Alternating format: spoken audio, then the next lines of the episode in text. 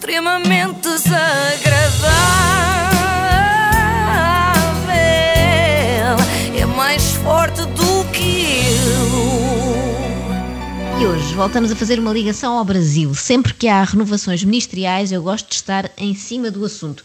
Quer dizer, eh, sempre, sempre também não, que eu não consigo acompanhar o ritmo. Em dois anos de gestão Bolsonaro, Marcelo Álvaro Antônio é o 14º ministro a deixar o posto.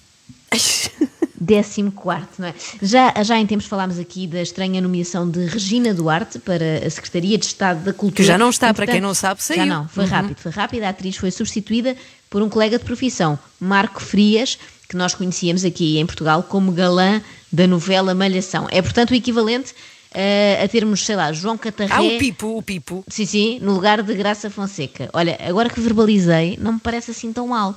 Por favor, António Costa, substitua a ministra. que não deu espaço à ministra para falar sobre as famílias do setor que todas as semanas têm que recorrer à ajuda alimentar. Falo de relacionado contemporâneo. Estamos sobre relacionado contemporâneo. Muito obrigada. E vamos beber o drink de fim de tarde.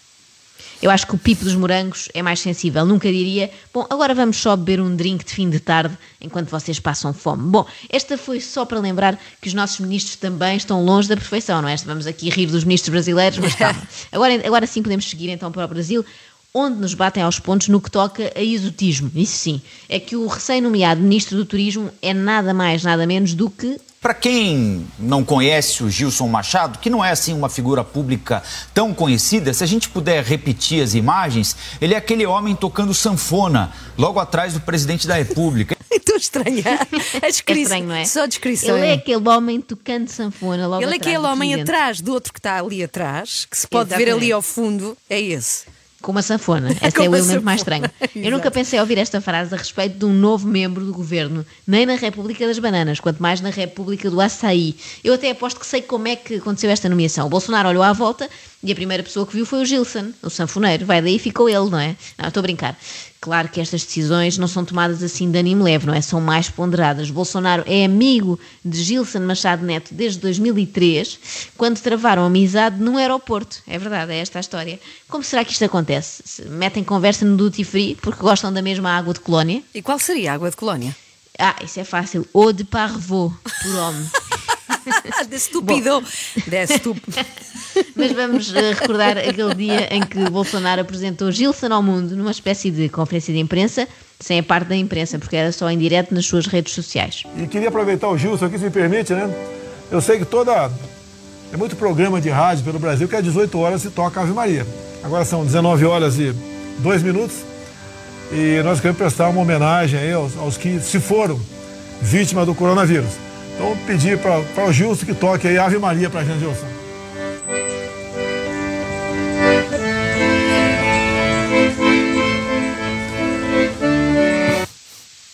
Parecem as pombinhas da Catarina, não é? Mas Hum, aparentemente era o Ave sim. Maria. Em é. sanfona fica estranho. Eu não sei se isto é a forma de homenagear as vítimas de Covid ou de tu- torturar ainda mais eh, as famílias que ficaram.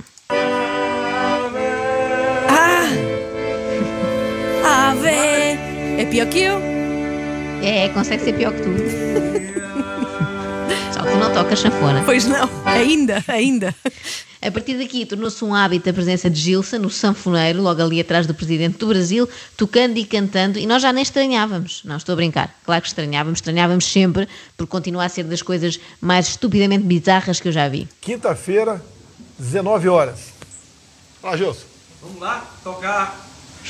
Riacho do navio, agora vai pro Ceará.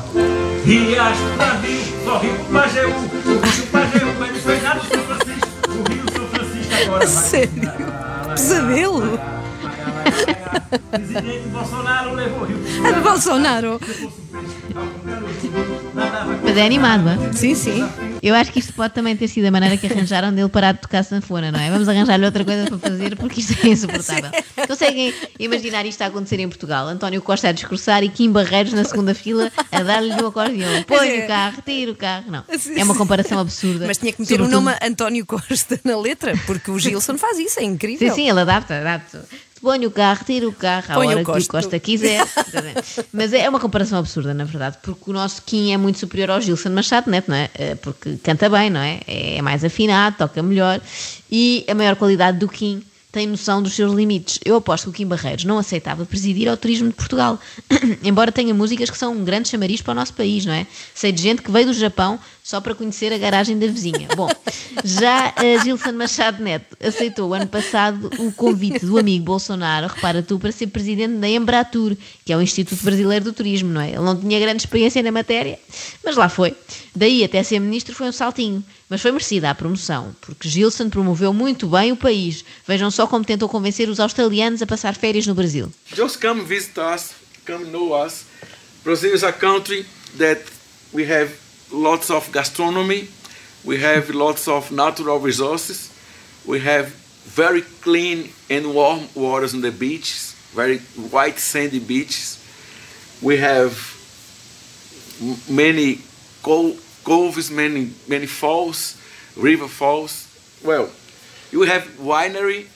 Just come to Brazil you'll see a very great surprise. It's a country that is very similar to Australia. Ai, tão bom. Eu gostei Isto é muito da ótimo. parte do Manny Coves. Eu também porque parece reparei. que estava a falar de couve mineira, não é? Sim. Os Manny Coves. É mini couves, ele. E gosto sobretudo deste argumento final, que é australianos venham visitar-nos porque somos muito parecidos com a Austrália. Ah, Mas se é para isso, eles ficam em casa porque já conhecem. And we are going to get together. Okay? See you as soon as possible here in Brazil. É Sun. De repente parecia chinês, não é? Podia ser já um buscar de olho a outros mercados. Uh, Gilson foi muito criticado pelo seu sotaque inglês, mas isso parece-me ser o menor dos males, não é? Deu para perceber na mesma. O pior é que a área do turismo para ele é chinês. Porque sabe que o empresário ganhando muito dinheiro, o funcionário também vai ganhar muito dinheiro, vai ter muito mais oportunidade. E não vai ter o medo de perder o emprego. Nós Isso é queremos. o que acontece na Espanha, na França e Portugal, porque ninguém lá, e em Las Vegas mesmo, ninguém recebe o piso salarial. Os funcionários são disputados pelo valor que eles. Ninguém recebe salário mínimo. Todo mundo recebe duas, três vezes o salário mínimo. O quê? É isso, é isso em Portugal. Está Ok. tudo certo. Na área da hotelaria e restauração, ninguém tem medo de perder o emprego e toda a gente recebe o triplo do salário mínimo. É isto. E eu achar que os brasileiros tinham má ideia de nós, não é? Que achavam que éramos todos padeiros. Não, agora não. Acham que cada um de nós é CEO da padaria portuguesa. Assim é que é. Olha, no meio disto tudo, eu fico é com pena Do quem? Dos brasileiros? não, não, eh, também, também, mas tenho sobretudo pena da carreira musical do Gilson, que fica assim em segundo plano por causa da política. Bem, na verdade estava sempre em segundo plano, não é? Porque ele estava sempre atrás do, do Bolsonaro. mas é que eu era fã da banda dele. Eh, sabes qual é o nome, Ana? Posso adiantar que tem nome de doença infecciosa. Espera aí. Covid, os Covid-19. Ah, não, não, porque eles são mais antigos, já existem há muito tempo. Os escorbuto. Também era bom, assim, uma coisa mais pesada, não é?